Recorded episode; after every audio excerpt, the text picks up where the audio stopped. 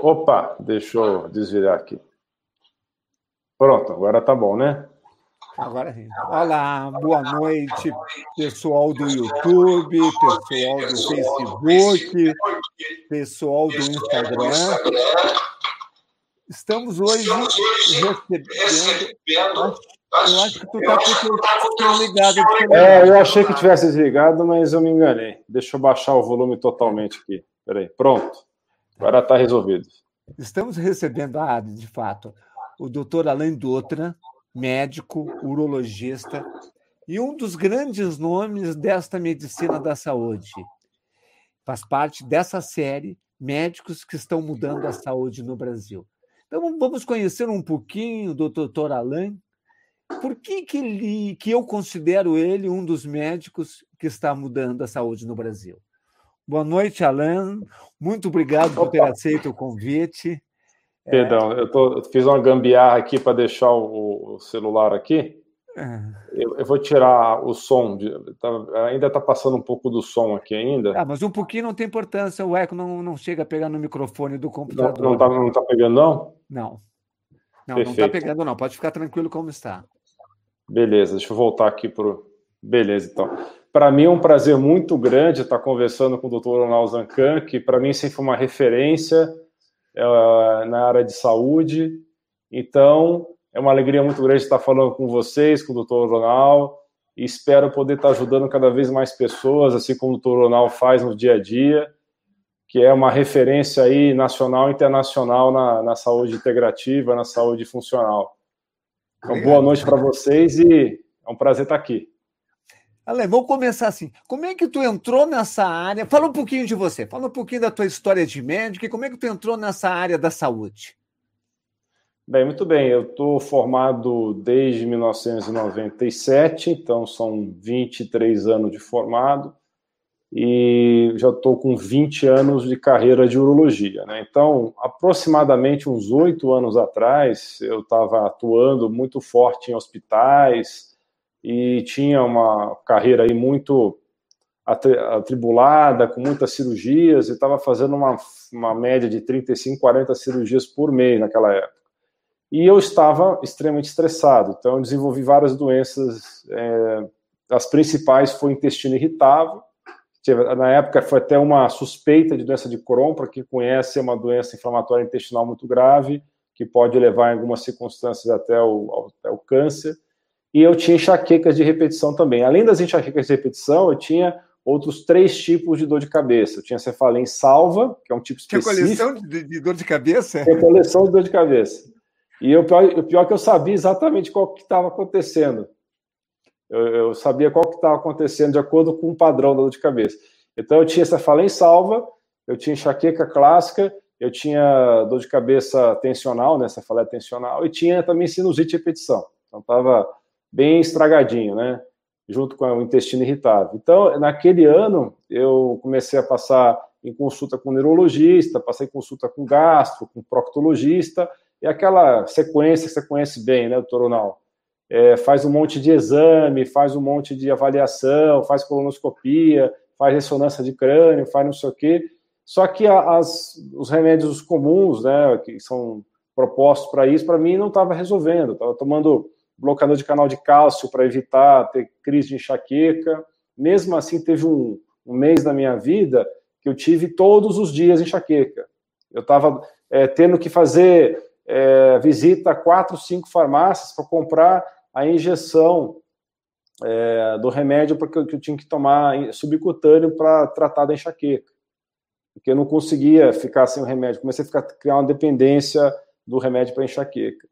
Então, eu comecei a buscar novos caminhos nessa época. E nesse mesmo momento da minha vida, eh, eu comecei a descobrir essa medicina funcional integrativa, principalmente através de um colega de Brasília, que também é um médico importante do Brasil de medicina integrativa, é o doutor Ícaro. Então, ele, como eu já conheço ele há muitos anos, ele fez a mesma faculdade que eu fiz lá em Brasília, e ele me ajudou a começar esse processo todo. Eu comecei a estudar bastante, fiz vários cursos, né? Entre os cursos que eu fiz, eu fiz o curso do Arthur Lemos, eu fiz o curso do Dr. Lai Ribeiro, fiz cursos internacionais também da I4M, que é uma, um Instituto de Medicina Funcional dos Estados Unidos, e fui acumulando cursos e estudando também por conta própria, e fui aprendendo a respeito. Aí, depois de cuidar da minha saúde, eu consegui cuidar da saúde da minha esposa também, que tinha uma doença autoimune, ela tinha eritema nodoso, eu consegui resolver o problema dela com a medicina integrativa funcional.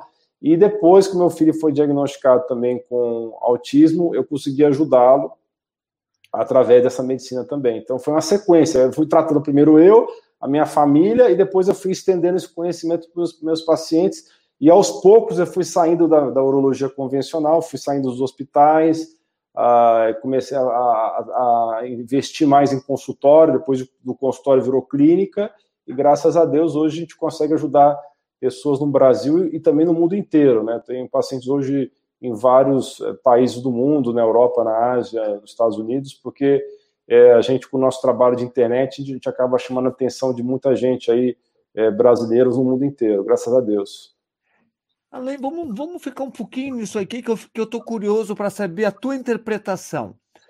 O fato de, numa mesma época, tua, tua esposa e teu filho serem diagnosticados com doenças importantes. Aí tu poderia dizer assim: ah, eu, porque eu tinha muito estresse cirúrgico, uma vida não saudável. Mas o raio cair também na tua esposa e cair também no teu filho. Tu, tu, tu consegue interpretar essas três situações? Por que, que isso aconteceu? Sim, é, na verdade eu, eu tenho a minha própria interpretação, que não necessariamente seja a única interpretação a melhor, né?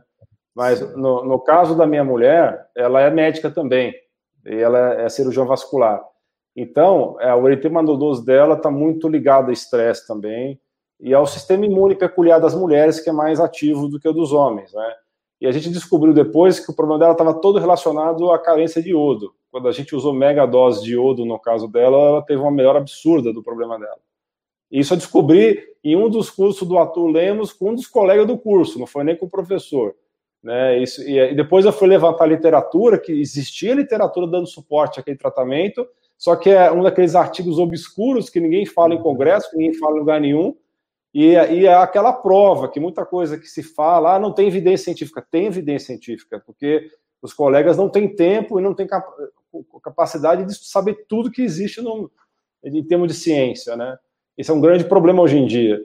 E no caso do meu filho, eu acredito que tenha contribuído para o problema do meu filho é excesso de vacinas, porque quando, no primeiro ano de vida dele, a gente ficou meio alucinado em dar é, um monte de vacina para ele, as do calendário oficial e mais, naquela época eu não tinha a menor noção disso, a gente deu também muita vacina é, que não era do calendário oficial, que eram vacinas de clínicas privadas, né? Então acho que isso teve um, um não que tenha sido o único fator, mas que serviu como gatilho para a doença dele.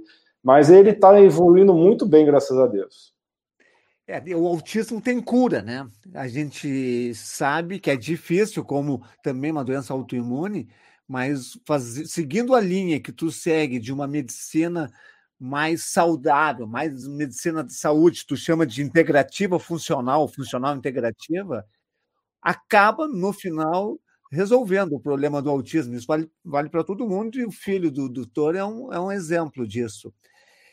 E mas tu disseste que tu tem ajudado pessoas de todo o mundo. Como é que, que, que tu chega a essas pessoas?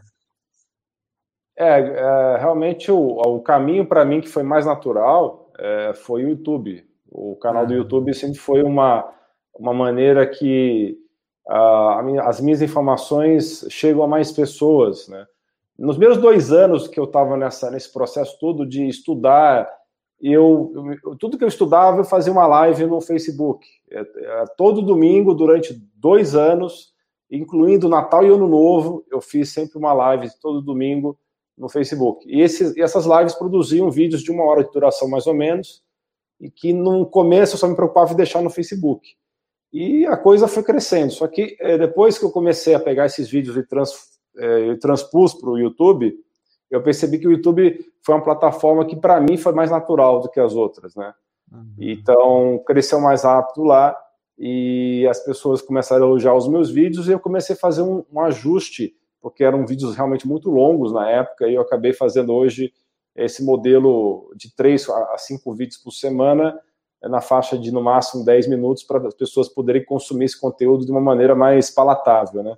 Mas no começo foi isso, foram dois anos direto, live, live, live, todo domingo, que duravam cerca de 40 minutos, uma hora de duração. No teu consultório hoje, tu atende mais pacientes urológicos ou mais pacientes de saúde? Mais pacientes de saúde. Qual é a proporção disso? Olha, eu acho que agora está 90 a 10. Já, é, é 90% saúde e 10 urologia. Está tá nessa faixa aí. E quando as pessoas de saúde te procuram, é, como é que elas.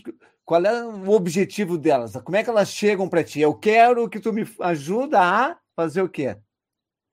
Então, isso é bem interessante, né? Porque quando você tem esse material no, nas redes sociais, as pessoas começam a te procurar. Lógico, eu tenho, muita indicação de paciente, eu tenho muito boca a boca ainda, mas os que não são boca a boca, eles vêm muito por conta do material que eles já consumiram de você. Normalmente eles consomem material meu, material seu, material do Lair e de outros médicos que você conhece bem, que você já entrevistou aqui. É, então eles consomem esse material todo e, e, por algum motivo se identificam mais comigo, né, do que com o médico B, C ou D. Aí vai muito também do, do, do carisma e, e da, da, maneira como a pessoa se identifica.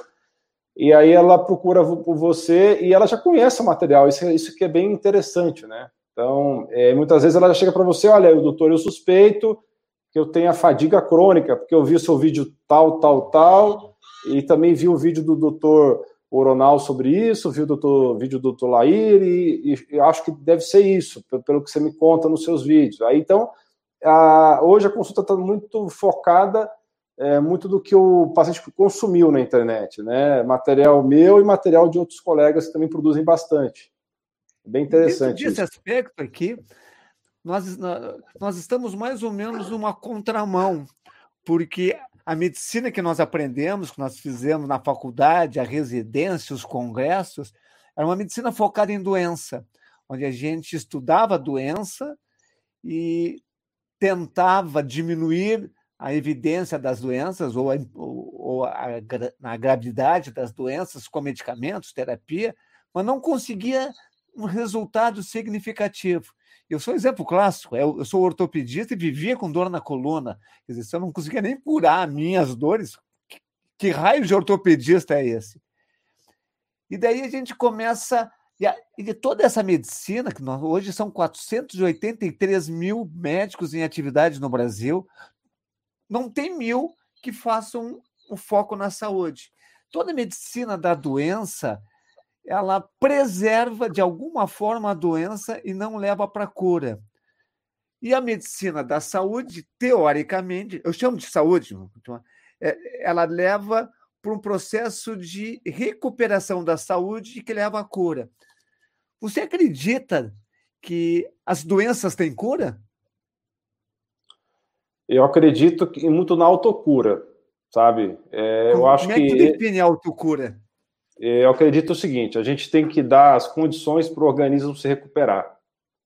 Né? Então, se você foca a sua medicina na saúde, não na doença, como o senhor bem está dizendo, a gente dá condições para o corpo se é, recuperar e aí vem a cura, a autocura das doenças. O corpo regenera e a pessoa se cura da doença. Mas isso só vai acontecer se realmente você focar na saúde e não na doença, porque se você pensar do jeito que a gente foi ensinado nas faculdades, né? É, a diabetes, por exemplo, é considerada uma doença sem cura. Porém, se você é, focar nessa pessoa, investir nos principais pilares da saúde, aí cada um fala em cinco, seis ou quatro pilares. Eu, eu, eu falo principalmente quatro pilares, que é atividade física, alimentação barra hidratação, é, a parte de gerenciamento do estresse e o sono. Aí você pode falar também de vida social, pode falar de religião, outros, outros, outros aspectos, né? Mas vamos colocar esses quatro para nível de ficar mais simples de, de, entender. Então, a gente foca nesses quatro aspectos da medicina de estilo de vida. E aí a medicina de estilo de vida é muito importante no trabalho que eu faço, porque a gente precisa dar os remédios naturais para a pessoa se recuperar, para melhorar a saúde dela, mas ela, ela precisa investir no estilo de vida dela, ela precisa melhorar o estilo de vida dela porque você bem sabe disso, que nenhuma melhora é realmente perene se não há a melhora no estilo de vida. E com tudo isso, muitas pessoas, por exemplo, só se curam se a pessoa realmente entender o que faz ela é, ter pensamentos negativos. Porque tem pessoas que estão doentes simplesmente porque têm pensamentos negativos o, o dia inteiro. E ela fica nessa arapuca, não consegue fugir do pensamento negativo. E a partir do momento que ela consegue entender isso consegue combater esses pensamentos negativos, é a chave para a autocura dela.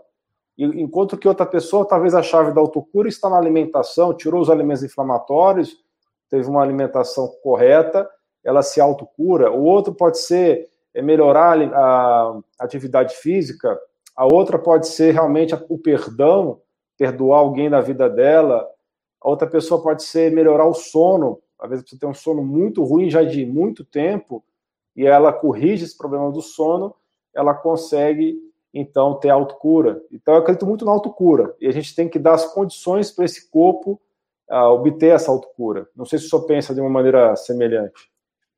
É, eu, eu concordo contigo, e as pessoas que estão nos assistindo devem estar pensando assim, mas o doutor tem uns conceitos muito avançados para a saúde, para a medicina. Mas daí eu me lembro que Hipócrates, o pai da medicina, que viveu 500 anos antes de Cristo, dizia exatamente isso que tu disseste, Alain. Ele dizia assim: todos temos as forças naturais para se curar dentro de nós. E daí tu completou. Ele disse assim: basta darmos condições a esse, essas forças naturais para se curar. O mais surpreendente é que, que depois de 2.500 anos, esse conceito se perdeu. E ele diga-se passagem, ele se perdeu já faz desde o século II, onde o foco começou a ser na doença, e agora está voltando de uma forma muito forte. A gente vê a quantidade de pessoas, de médicos, de profissionais, e vocês estão conhecendo todos eles que estão investindo no desenvolvimento da saúde de outras pessoas. Acho, acho importante isso. E essa dos pilares da saúde eu acho muito importante. Tem o falou do conceito do exercício. É, como é que tu prescreve o exercício para os teus clientes? Ou como é que tu orienta os exercícios? Que tipo, qual é a tua orientação na área do exercício? É, eu acho que tem que ser bem personalizado isso, porque é, a gente percebe uma coisa que eu gosto muito de conversar com os pacientes é de acordo com o que a pessoa consegue fazer. Né? A gente tem que ser realista é, a respeito disso e ver o grau de desenvolvimento que essa pessoa já teve ou não. Às vezes é um ex-atleta que basta um empurrãozinho para voltar a ser uh, fisicamente ativo. Às vezes é uma pessoa que, de meia idade que nunca fez atividade física. Então você tem que ser muito devagar com essa pessoa. Às vezes é uma pessoa que tem uma fadiga crônica, né, com disfunção do eixo HPA, aí você tem que ser mais cauteloso ainda com a atividade física, porque a pessoa se esgota muito fácil com qualquer esforço. Então, isso é muito individual. Então, se for uma pessoa de mais idade que nunca teve atividade física, eu, peço para a pessoa começar a andar. Né? Anda, é, é, sei lá, 10 minutos por dia que seja. E eu gosto de enfatizar muito a frequência para criar o hábito. Então, a pessoa precisa ter frequência. Não, não, não interessa se a intensidade é muito baixa. É, o mais importante é que ela faça cinco, seis vezes por semana. Depois se preocupa em ser eficiente, ser eficaz, em, em ter performance. Primeiro vamos criar o hábito. Né? É uma coisa bem gradual. E eu gosto muito de enfatizar também exercício de força. Né? Eu gosto muito do HIT e do exercício de força. Quando a pessoa já tem. Tipo musculação? Musculação principalmente, mas se a pessoa não se identifica com a musculação, ela pode fazer exercício funcional, ela pode fazer crossfit, ela pode fazer uma outra linha. É, então é uma coisa progressiva. E tem pessoas que realmente não vão fazer nenhuma atividade física a não ser que ela faça aquilo que ela gosta de fazer. Então não adianta você dizer o melhor exercício é tal, se ela não vai fazer aquele exercício. Então você tem que ver o que a pessoa realmente se identifica. Muitas vezes é bicicleta, muitas vezes é natação, muitas vezes é caminhada e por aí vai. A gente sabe que o mais eficiente é o HIIT, né? E também a musculação, mas não quer dizer que todo mundo vai fazer isso. Tem uma, uma questão aqui da Daiane Costa, que colocou exercícios físicos quem prescreve o professor de educação física. Perfeitamente de acordo, Daiane. Nenhum médico da área da saúde prescreve exercício. Eu nunca prescrevi exercício em 23 anos. O que nós falamos é sobre a fisiologia do exercício, o efeito do exercício no corpo humano e na recuperação da saúde. E, inclusive, eu mando para a academia e para que o professor da academia dê os exercícios necessários. E se a pessoa não pode ir para a academia, não tem por que não pegar os professores de educação física que têm aulas gratuitas na internet e usar esses professores. É isso, né, Alain? Perfeito, é exatamente isso. É, eu acho que a gente trabalha sempre, tanto eu quanto o senhor, nós trabalhamos sempre na multidisciplinaridade. Né? Então, eu sempre recomendo, olha, contrata um personal trainer para te acompanhar no mínimo uma vez por semana, para você poder chegar aos seus resultados. Eu sempre falo isso para os pacientes. Mas muitos pacientes querem que você dê a sua opinião sobre o exercício. Por isso que a gente fala sobre isso dar, na né? consulta. E tem que dar, faz parte. Assim como a gente fala sobre meditação, fala sobre alimentação, e mesmo assim a gente não prescreve cardápio, né? Sem dúvida, sem dúvida. O, quando fala em, fala em alimentação, tu falou que um dos pilares é ter uma alimentação saudável. É, quais são os, os pilares de uma alimentação saudável? Sem dúvida tem que ser uma alimentação natural, né? O mais importante é que seja uma alimentação natural. Então a gente tem uma série de linhas de pensamento na nutrição, né? E você tem a nutrição clínica é, convencional, você tem a nutrição funcional e por aí vai. Então é muito importante para nós, uh, principalmente, comer o que vem da natureza sem processamento. Esse é o mais importante do que ser alto teor ou baixo teor de carboidratos. Aí tem uma série de linhas aí. Eu gosto muito da linha da cetogênica ou da, da linha também paleolítica e da mediterrânea. São as três linhas que eu mais me identifico. Mas a gente tem que adaptar. Mulheres em geral têm muita dificuldade de fazer cetogênica apesar de eu achar que é uma dieta que é muito eficiente para reverter resistência insulínica, algumas mulheres, por exemplo, não conseguem se adaptar à cetogênica. Então a gente tem que trabalhar com uma versão low carb, é, escolher carboidratos complexos, de digestão lenta, naturais, orgânicos, para essa mulher estar é, tá, tá ingerindo, porque se ela for seguir uma dieta estritamente cetogênica, ela não vai conseguir fazer aquela dieta. Então, é, o mais importante é a dieta natural, alimentos orgânicos não processados e a gente sempre escolher aquele alimento que a, que a minha, minha avó reconheceria como alimento, não aquele alimento de caixinha ou, ou, empacotado ou enlatado que a minha avó não reconheceria como alimento. Né? E hoje as pessoas têm dificuldade de, de, de, fazer esse tipo de alimentação, né? Eles querem tudo muito prático, né? Coisas já semi-prontas, né?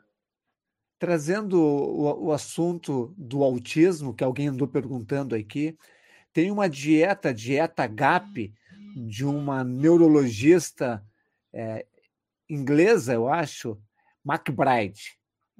E ela, e ela conseguiu curar o autismo do filho dela, que era o que foi o primeiro autismo. Ela tem uma história engraçada. Ela é uma, ela, é ela era nasceu fora da Inglaterra, mas fez a faculdade na Inglaterra fez neurologia ou neurocirurgia e nunca tinha visto um autista na vida dela. O primeiro autista que ela viu foi o filho dela. Naquela época, era um autista para cada 20 mil crianças. Hoje, nos Estados Unidos, é um autista para cada 65 crianças, né? Exatamente, é isso mesmo. Essa é a e estatística. A, e ela conseguiu curar adotando uma dieta exatamente como tu falou uma dieta natural, à base de muita verdura, muita hortaliça, não e eliminando todas essas esses alimentos refinados, os açúcares, as farinhas e tal. Então, há uma relação muito grande entre alimentos de verdade, como tu chamou, e a cura de doenças, né? Sem dúvida, é o mais importante, né? Seja natural, seja não processado. E essa composição de macronutrientes que é tão discutida, a gente não tem estudos de alto nível de qualidade ainda para é, chegar a conclusões definitivas, né? mas a gente sabe que algumas doenças, como epilepsia, é, como Alzheimer, como é o caso de autismo, muitas vezes, se você faz uma dieta mais para cetogênica, você tem melhores resultados, mas se não for possível seguir, pelo menos que você faça uma dieta que são carboidratos complexos, não processados. Isso é importante as pessoas entenderem assim. Os trabalhos são inequívocos de que uma dieta cetogênica. Dieta cetogênica, para quem tá, não, não conhece, é uma dieta que tem baixíssimo carboidrato, muito pouco carboidrato, alto nível de gorduras saudáveis e um, uma quantidade normal de proteínas, normoproteica. Ela não tem, não é hiperproteica como muita gente pensa. Ela e ela tem, é ela tem efeitos extremamente positivos nas doenças neurológicas. Ora, se numa doença neurológica que está comprometido tem um efeito positivo, imagina nós que não temos problemas. Então, pensem bem, eu também defendo isso, numa dieta low carb, com baixo carboidrato, usando carboidratos, é, como o doutor falou, carboidratos mais complexos, não tão refinados. E o controle mental, como é que tu orienta teus pacientes no controle mental, Alain? Ah, eu criei um, um, sistema que eu, uma coisa bem empírica, assim, porque eu, eu, percebi uma resistência enorme dos pacientes em fazer meditação fazer relaxamento. Então, assim, é, eu desisti de falar para as pessoas, ah, faz meia hora de meditação por dia, ninguém faz. Né? Infelizmente, as pessoas têm um bloqueio, é a única coisa de graça que tem, mas eles não, não fazem, né? É, fora tomar água, né, que é praticamente de graça, né? É, então, o que, que eu criei? Eu criei um sisteminha, assim, de pedir para pessoas fazerem três pequenos períodos de cinco minutos. Assim que acorda, faz cinco minutinhos, depois do almoço e antes de dormir e eu tenho observado uma melhor aderência nesse sistema. Não foi uma coisa empírica que eu desenvolvi, não tem estudo científico é, exato para isso, mas eu pensei assim: se eu conseguir fazer essa pessoa fazer 15 minutos por dia, dividido, já é um grande avanço, né? E como é que é, que é a meditação que tu orienta teus clientes? Ah, primeiro, eu, queria, eu faço isso em duas etapas, né? Para não criar uma resistência também, porque o pessoal tem muita dificuldade de esvaziar a mente. Né? Então, que, que eu falo? Primeira coisa que eu quero que você aprenda é respirar, só isso. Então você vai sentar numa poltrona confortável, vai ficar com os ombros bem relaxados, fechar os seus olhos e respirar 5, 6 segundos de inspiração, 5, 6 de expiração e coloca lá um aplicativo no seu celular de cronômetro regressivo para contar os 5 minutos. Deu cinco minutinhos, parou a meditação, parou a respiração profunda. Mas, ah, eu nunca meditei na vida. Então, não, não se preocupe em, em esvaziar a mente. Faz só a respiração profunda de olho fechado. E aí, com o tempo, depois que a pessoa está fazendo isso um, dois meses, aí a gente começa a trabalhar a questão de esvaziamento da mente, para ela tentar acalmar os pensamentos reentrantes, aquela coisa toda, né? Foi assim que eu desenvolvi, porque é, é aquela coisa de você fazer aos pouquinhos para não, assustar a pessoa. Né? Tu falou também num outro pilar, o sono, né? Foi o sono que falasse? Falei do sono, exato. É. É. E o que é um sono reparador para ti? Então, eu coloco um objetivo de pelo menos sete horas de sono por noite, né? E eu coloco muito é, para a pessoa muito firme isso daí. Por exemplo, se a pessoa vai dormir uma da manhã, muitos dos meus pacientes têm mania de deitar uma da manhã, vamos reduzir uma hora esse horário que você vai dormir. Vamos, vamos passar para meia-noite. Depois que a pessoa estabelece que é meia-noite, vamos puxar para 11 horas da noite. Qual é o melhor horário para deitar? Para mim, qual é o melhor horário? É. Na, na minha, na, o meu objetivo é jogar nas 10 horas da noite, né? mas tem gente que não chega nesse ponto. Né? A pessoa, se, se, chegar nas 11 horas da noite, já fico satisfeito. Porque muita gente vai dormir meia-noite, uma hora da manhã. Então eu explico: uma hora antes de dormir, você se desliga do mundo, desliga o celular, desliga o computador, desliga a TV, desliga o roteador de Wi-Fi se for possível, deixa o telefone no modo avião, e aí vai tomar o seu banho relaxante, o banho morno, relaxante, terminou o seu banho, desliga as luzes da casa, vai para sua cama, deixa só a luz do lado da cama acesa, a luz da, da cabeceira, né, o abajur, e tenta fazer uma leitura leve, uma revista, uma, um livro leve, uma coisa que não tem a ver com o seu trabalho, e aí você faz aqueles últimos cinco minutos de, relaxamento barra meditação, faz a leitura e procura pegar no som desse jeito, sem ficar vendo tela acesa. Então é uma coisa simples que eu, o objetivo é ser mais simples possível, né? Não criar uma coisa muito complexa, senão a pessoa não faz, né? Tem essa, essa da leitura, eu li um trabalho há um tempo atrás que orientava a ler livros sagrados. Não importa se, se fosse da, da própria religião, a Bíblia, ou usar o, um livro, a Torá dos judeus, não importa, qualquer livro sagrado. ele tinha um efeito extremamente calmante. Então, quem, para quem não sabe o que ler, se não tem nenhum livro em casa, alguma Bíblia, algum livro de filosofia, de filosofia dessa filosofia espiritual, qualquer que seja, ajuda a acalmar a mente para dormir melhor também. Isso é muito bacana, muito bom mesmo, né? Pode ser que uma pessoa tenha uma resistência, né, de ler um livro sagrado, né? E aí, se você tiver resistência, você pode propor outras leituras claro. leves. E... Mas eu acho excelente a ideia. Eu acho que eu vou começar a falar mais disso com os pacientes, viu? E daí, ah, mas o que, que eu leio da Bíblia?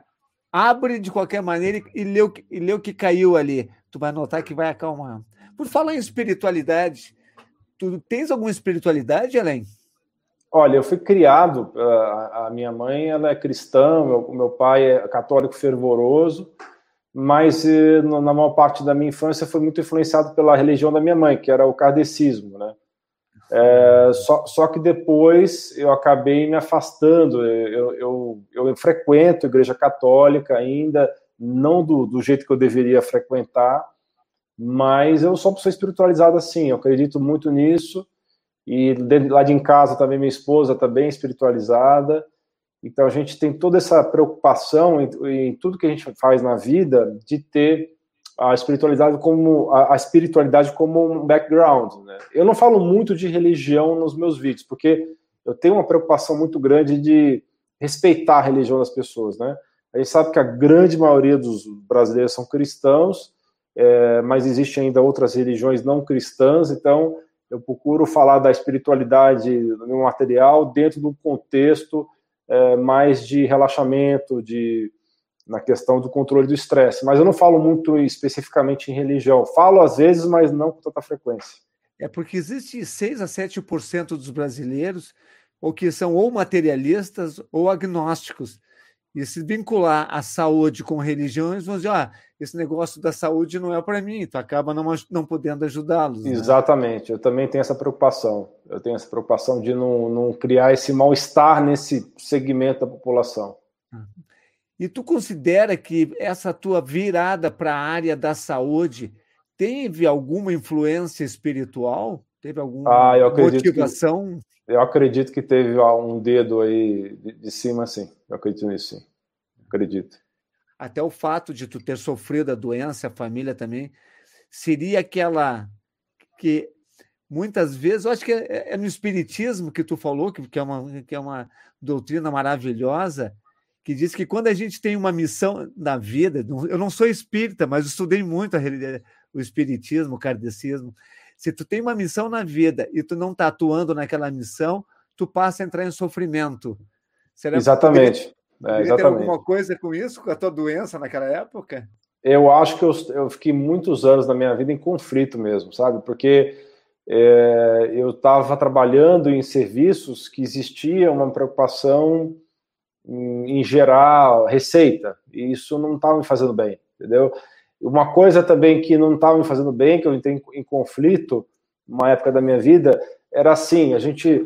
É, eu, teve um, vários anos da minha vida que eu trabalhei muito com cálculo urinário. Então, é aquela coisa, você fazia o procedimento no paciente para tirar o cálculo, mas ele voltava seis meses depois com outro cálculo. E eu não via uma preocupação nem no hospital, nem na equipe que eu fazia parte, que eu não era chefe, eu era só um subordinado dessa equipe, é, em ter mais ênfase na prevenção. A coisa era toda muita de ficar movimentando a máquina para ficar gerando cirurgias, gerando procedimentos, gerando internação. Então eu fiquei num conflito interno muito tempo por conta disso. É, a, ponto de, numa época da minha carreira, eu chegar a pensar em ser gestor de, de saúde. Falei assim, não, eu estou ficando tão chateado com isso que eu vou... Eu fiz um MBA há 10 anos atrás, inclusive, na, porque naquela época eu pensei em mudar de carreira, em fazer gestão, por causa desse conflito que eu tive na época. E hoje, como é que tu vê a saúde no Brasil? Eu, vou, deixa eu fazer um, um pouquinho mais detalhe. A gente está vendo que nos Estados Unidos a saúde é horrível, as pessoas estão aumentando a obesidade, aumentando a pressão, aumentando a diabetes. Talvez o, o país que está tendo um dos piores níveis de saúde no mundo, apesar de ser o país mais rico do mundo. E não, tão, não é por menos que eles são também um líder na, na Covid-19. E o Brasil está logo atrás. A obesidade está aumentando no Brasil, as doenças, os cânceres estão aumentando, as diabetes, as doenças degenerativas. Eu te pergunto, a tua visão, olhando para o futuro, e essa curva que está aumentando gradativamente de doença, vai aumentar indefinidamente? Nós vamos ser um povo muito doente, cada vez mais doente? Ou vai chegar num pico e as pessoas vão começar a lutar pela sua saúde? Como é que tu vê esse futuro da saúde no Brasil? Ah, eu acho que as pessoas já estão se conscientizando, né? Graças ao nosso trabalho na rede social, está acontecendo essa mudança. Né? Eu acho que o pico, nós chegamos já nesse pico de doença e está gradualmente caindo. Até mais otimista que, as... que eu. É, não, eu, eu, sou otimista, sabe por quê? É, pelo seguinte, porque hoje o, você tem esse poder das redes sociais, né? Então tem muita gente alienada ainda? Tem. Tem muita gente alienada e que vai preferir que você dê uma solução em comprimido para ela, ela não quer mudar absolutamente nada da vida dela, quer tomar aquele comprimido e ficar uh, melhor daquela doença, mas uh, as pessoas perceberam que a, a medicina clássica não está resolvendo os problemas, então elas estão buscando alternativas, então elas estão estudando na internet, elas estão buscando vídeos uh, nas redes sociais e estão aprendendo, né? Estão aprendendo. Então eu, eu, sou mais otimista por esse ponto, mas é, é, na verdade eu já vi estatísticas dizendo que a, a, começou a ter uma, a, uma queda na, na, na, longevidade, que começou, subiu, subiu, subiu, subiu até é, os anos 90 e agora está caindo. Já vi essa estatística também. Mas eu nos acho que a gente está. No... Nos é? Estados Unidos. Exatamente. A expectativa de ver nos Estados Unidos faz dois anos que está que tá caindo. Exatamente, exatamente. Isso significa que eles estão chegando ao, ao limite máximo da doença, né? Que está destruindo vidas. Eu acredito, eu sou, eu sou otimista que nem tu, Alain. Eu acredito que cada vez mais pessoas estão preocupadas com a saúde. E cada vez que uma pessoa melhora a sua saúde, ela contagia três ou quatro outras pessoas à sua volta para melhorarem também. Então, assim, a gente vai aumentando esse nicho de nichos pequenos de saúde e vai chegar um ponto que eu acredito que vai ser em menos de 20 anos, que a gente vai entrar num processo decrescente e nós vamos ver as farmácias irem à falência. Um absurdo que a gente hoje só vê farmácias abrindo e nós vamos ver as farmácias indo à falência. Então, tomara que nós já estejamos nessa curva de descendente. É, eu acho que ela é uma curva descendente, sim, mas é, ela está ainda com um slope muito. Né, a inclinação desse slope ainda precisa melhorar muito né? Mas vai chegar nesse ponto, em, algum momento vai chegar nesse ponto. Tu tá com que idade, Alain? 45. 45. Tu tem uma, uma vida pela frente, na verdade, tu tens 65 anos de vida pela frente. Opa, esperamos que sim, né? Se Deus quiser. Não, biologicamente, nós, nós teríamos que viver 120 anos, sim, segundo sim. os estudos. E a gente é. só vive menos porque a gente destrói a nossa saúde se a gente parar de destruir a saúde e investir para continuar aumentando como tu está fazendo, com certeza nós chegaremos produtivos aos 110, 115 anos e tal. É verdade, essa, essa é a intenção nossa. Eu me sinto menino de 20 anos, né, com 45, né? Espero que daqui é que... a... É. Pode Vai. falar. Como é que tu te vê no futuro? Quem é o doutor Alain Dutra no, daqui 15 anos? Ah, eu quero estar tá produzindo tanto que eu tô, produzo hoje, talvez até mais, tá, sabe? Eu acho que eu, eu quero ainda ter muito tempo de carreira ainda na medicina. E tu está com planos imediatos para melhorar mais a tua, a tua participação nessa, nessa medicina da saúde? Ah, eu acredito que a gente tem que continuar esse trabalho nas redes sociais e expandir cada vez mais, é, procurar estar tá sempre sintonizado com as pessoas que, que te segue, né? Quanto mais sintonizado você está com a pessoa, melhor. Então, eu fiz muito ajustes é, na, minha, na, na, minha maneira de me expressar nos vídeos, justamente por isso, porque é, eu era muito professoral no começo, muito termo técnico, e agora eu estou é, melhorando isso daí, cada vez procurando falar mais na linguagem das pessoas, né? E sem diminuir a qualidade do conteúdo. Isso é, é um grande desafio do dia a dia aí. Né? Se as pessoas quiserem Bom, muita gente já te conhece, tu já, tu já tem quase 300 mil seguidores nas redes e tal, é muita gente. Alguns não te conhecem, estão te conhecendo hoje. Eu quero, eu fico honrado em, te apresentar para essas pessoas. E se essas pessoas quiserem te conhecer melhor, vão lá no YouTube, se, se inscreve no YouTube, bate no sininho lá para serem avisados, é, no Instagram, no Facebook. O que mais que eles podem fazer para ter um acesso maior ao teu conhecimento? Ah, eu acho que as duas principais maneiras de se, é, realmente é, é olhando os posts no Instagram e vendo os vídeos no YouTube. Eu tenho um blog também que eu alimento com bastante frequência, né? Que é o artigos.alainuro.com e lá tem também o, a parte do tudo que é postado no Instagram também vai lá para o blog e graças a Deus o blog tem crescido bastante nos últimos meses também.